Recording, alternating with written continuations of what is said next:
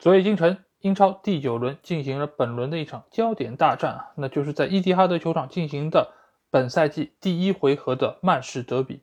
最终，曼城在主场六比三大胜曼联队啊，而且哈兰德和福登都上演了帽子戏法。那这期节目，我就会带大家来复盘一下这场精彩的比赛。大家好，欢迎来到可能是全网最主观的足球播客《英超无双》，我是你们的老 A。本节目由英超无双和喜马拉雅联合制作播出，大家可以通过订阅足球无双，听到我们每期音频节目推送，还可以看到最独特的足球专栏文章。最主要的是，可以看到加入我们粉丝群方式，只要搜索“足球无双”或者点击节目详情页就可以找到。期待你们的关注和加入。那作为一个曼联球迷啊，照理来说，看到这样一个触目惊心的比分。内心应该会是非常难过，有些憋屈，甚至就像去年输给利物浦队一样，我应该会是以一个非常沉痛的情绪来录这期节目。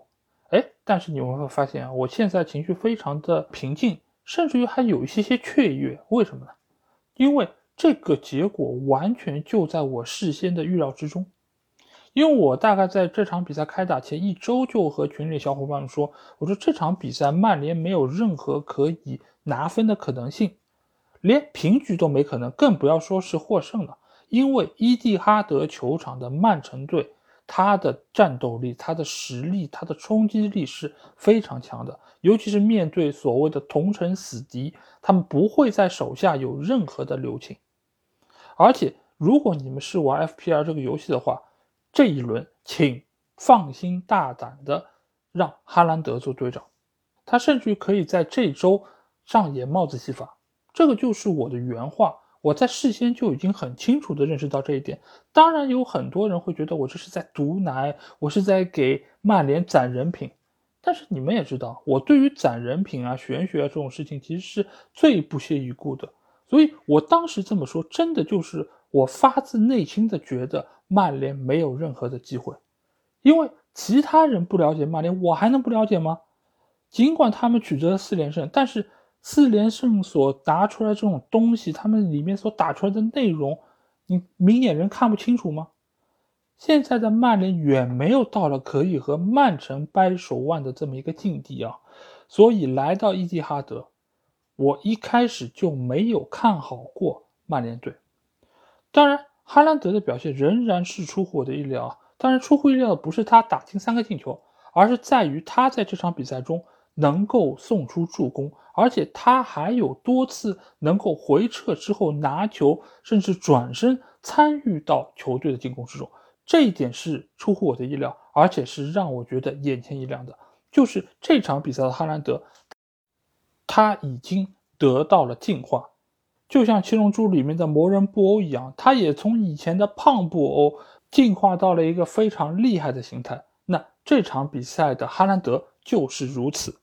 而且我们还会发现啊，整个曼城队现在围绕哈兰德这套打法也是变得更加的成型。这个成型在哪里？就是他们现在会非常多的依赖两个边翼位的一个插上来实施下底传中。因为目前来说，他们可以让两个边翼位福登或者格里利什，也可以让中场的两个靠边的位置丁丁德布劳内以及贝尔纳多席尔瓦来轮番冲击曼联队的两个边后卫。使得曼联在面对对方轮番冲击的情况下，暴露出防守端的一个空当，从而给到中路的队员更多的抢点空间。无论是哈兰德也好，或者说是福登以及格里利什，都能够有更多的射门得分机会。这个从上一场打狼队格里利什打进那个进球，以及这场比赛曼城所取得第一个进球，也就是说福登那个进球，就可以看得非常清楚。这套打法已经变得非常的纯熟，而且命中率非常的高。另外一方面，就是哈兰德作为攻针锤的这么一个作用，原本来说，其实这个作用不会那么快就得以显现。但是由于这场比赛曼联能够盯防哈兰德的只有一个高大的中后卫，那就是瓦拉内。而在曼城取得那个角球的过程之中，瓦拉内正好受伤下场了，所以整个角球盯防过程中，没有任何一个球员的身高可以和哈兰德相提并论。所以也使得他拿到了非常从容的一个起跳空间，把球砸入了曼联队的球门。所以这两个球一进啊，对于曼联整个防线的一个自信心就是有一个非常大的打击。所以在上半场结束之前，他们再丢两球啊，是彻底把自己陷入到了一个不利的境地。而且这场比赛，曼联还有一个致命的问题在哪里？就是两个边后卫球员在比赛伊始就吃到了黄牌。这个其实，在事先我也是能想到，但是没有想到这么快就吃到了黄牌，从而使得在后面很长一段时间的执行防守任务的过程中，他们的防守动作也好，他们的防守拼抢程度也好，是或多或少受到了影响的。这个其实也是某种程度上让曼城的进攻打得更加的从容，更加的有效率。另外一方面，曼城这场比赛他派出了两个中后卫球员，并不是他们以往最惯常的迪亚斯和拉波特组合，而是派上了阿克和阿坎吉。为什么派上这两个球员？因为这两个中卫球员在整个中卫这个体系中，他们是出球能力比较好的，而且他们整个转身的速率也是比较快。因为我们知道，如果曼联想要在这场比赛中取得进球、取得分数的话，其实最好的一个做法是什么？就和以往索夏带队时候一样，就是打防守反击，先稳住自己的后防线，然后伺机打长传，让速度快的球员去冲击对方。但是这场比赛我会发现，曼联能够打反击的机会少之又少。为什么会这样呢？因为曼联的这些中场球员，他们的拿球能力非常的糟糕。以往来说，你或许觉得埃里克森的长传不错，毕费也有一脚传球能力。但是这场比赛，他们有传出过哪怕一次非常出色的长传吗？没有的，并不是说曼城的空当不存在，并不是说曼城的防守无懈可击，只是他们在曼城这样一个高压的逼抢之下，没有办法能够拿得住球，也没有办法能够将球很稳定的传给自己前场球员。这个就是曼城这场比赛来克制曼联一个非常好的方式。而且阿克和阿坎吉在这个中间也发挥了非常好的一个作用，那就是他们的落位相比于以往的比赛来说更加靠前，所以让曼联这些球员拿球的空间进一步被挤压。所以你会发现有一个场面不断的在轮回在出现，那就是曼联花了很大的力气，好不容易把球抢下来了，但是分分钟又将球权交还给了曼城，让他能够就地打起反击。这个时候，对于曼联队整个防线的压力就会变得无比的巨大。而且我们还不得不提一句，就是这两场比赛中的格里利什其实是比以往来说有了更长足的一个进步。一方面是他的拿球更有效率了，他不再是以前那种啊一停二看三通过的这种非常传统的带球方式，他现在拿球之后能够非常快速的将球推进下去。而且他的突破相较于以往来说更加坚决，所以对于曼联的右边后卫，也就是达洛这一侧，这场比赛真的是非常的辛苦。他需要面对贝尔纳多·席奥瓦以及格里利什两个球员的轮番攻击。那在这个基础之上，丢掉这么多的球，其实也就不难理解了。那你们是不是会觉得啊，这场比赛丢了这么多球，我会来喷一喷曼联队这条防线呢？哎，其实并没有啊。我甚至觉得这场比赛其实曼联在很多方面做的是相当不错的，最起码在思路上是对路的。为什么这么讲？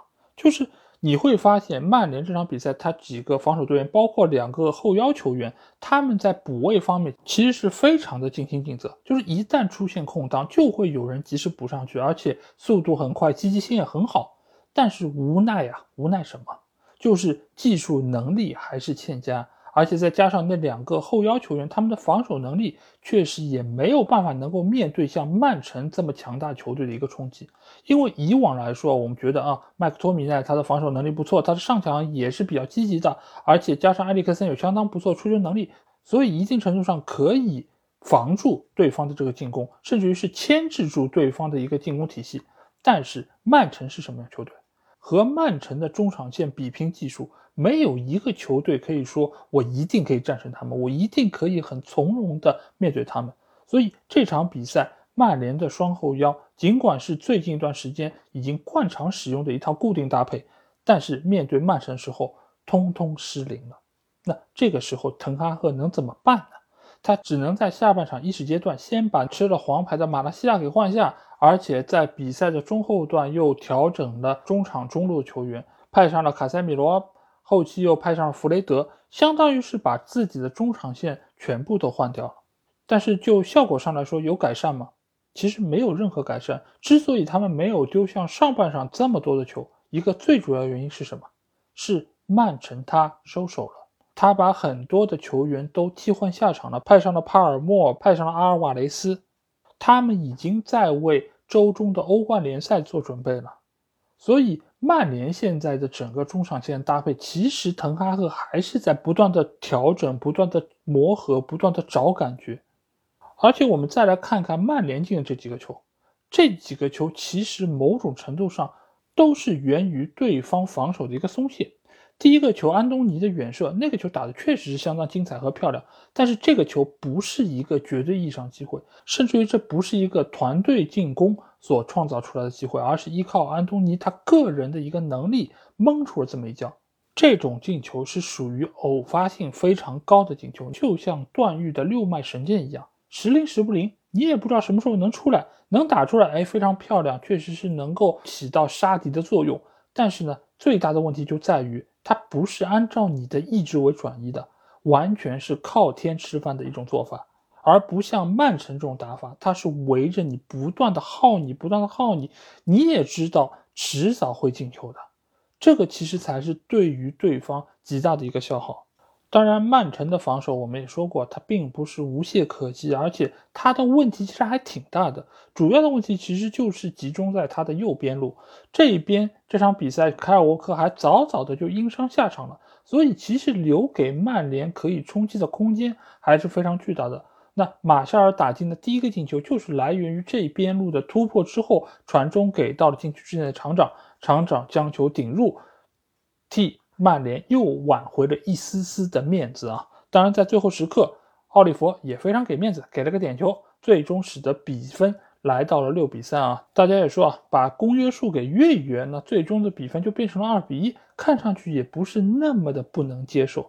但是，谁都清楚啊，现在曼联和曼城的实力差距真的是十万八千里呀！所以在这个时候收获这样一场失利，我觉得对于曼联来说未必是一件坏事情啊。让球队从上到下都对于自身的实力有一个更加清醒的认识。毕竟联赛是一个长期的过程啊，无论你的对手是曼城还是诺丁汉森林，每一场比赛的价值都是三分。所以不要太为这场三比六的失利而过多的自责，好好分析和总结现在存在的问题。拿下该拿下的对手，其实才是曼联现在该做到的。而对于曼城来说，这场比赛哈兰德确实是奉献了令人亮眼的发挥，而且他和整个曼城体系的融合度确实是比之前有了很大提升。而且尽管我还没有看到数据啊，但是这场比赛我相信哈兰德的触球次数以及他向前传球的数据都会比以往来说有一定的进步啊。这个我相信也是瓜迪奥拉根据他个人的特点，对于他进行了特别的一个指导，甚至于他的几次后撤拿球啊，恍惚之间似乎是让我看到了哈里凯恩身披曼城队的球衣在赛场上驰骋啊。所以不得不说，哈兰德的可塑性以及他的潜力确实是非常的出色。但是，但是啊，我会承认他的进步，某种程度上。我也仍然会坚持我对他的其他看法，就是他仍然有不少属于他的问题，以及对于球队一些相对来说负面的效果。就像我刚才说到的，联赛是一个很长的过程。曼城这场比赛打得再好，进了再多的球，六比三战胜了同城死敌，在积分榜上能够增加的也就是三分。拉开积分榜上来看一看。也仍然还排在的是联赛第二位啊，所以对于曼城来说，他们的征程也仍然只是刚刚开始。好，那这期节目基本上就是这样啊。如果你听了我节目，有什么话想对我说，欢迎在我们的评论区留言。如果想要和我直接交流，也可以来加我们的群，只要在微信里面搜索“足球无双”就可以找到。期待你们的关注和加入。那这期节目就到这儿，我们下一期的英超无双节目再见吧。大家拜拜。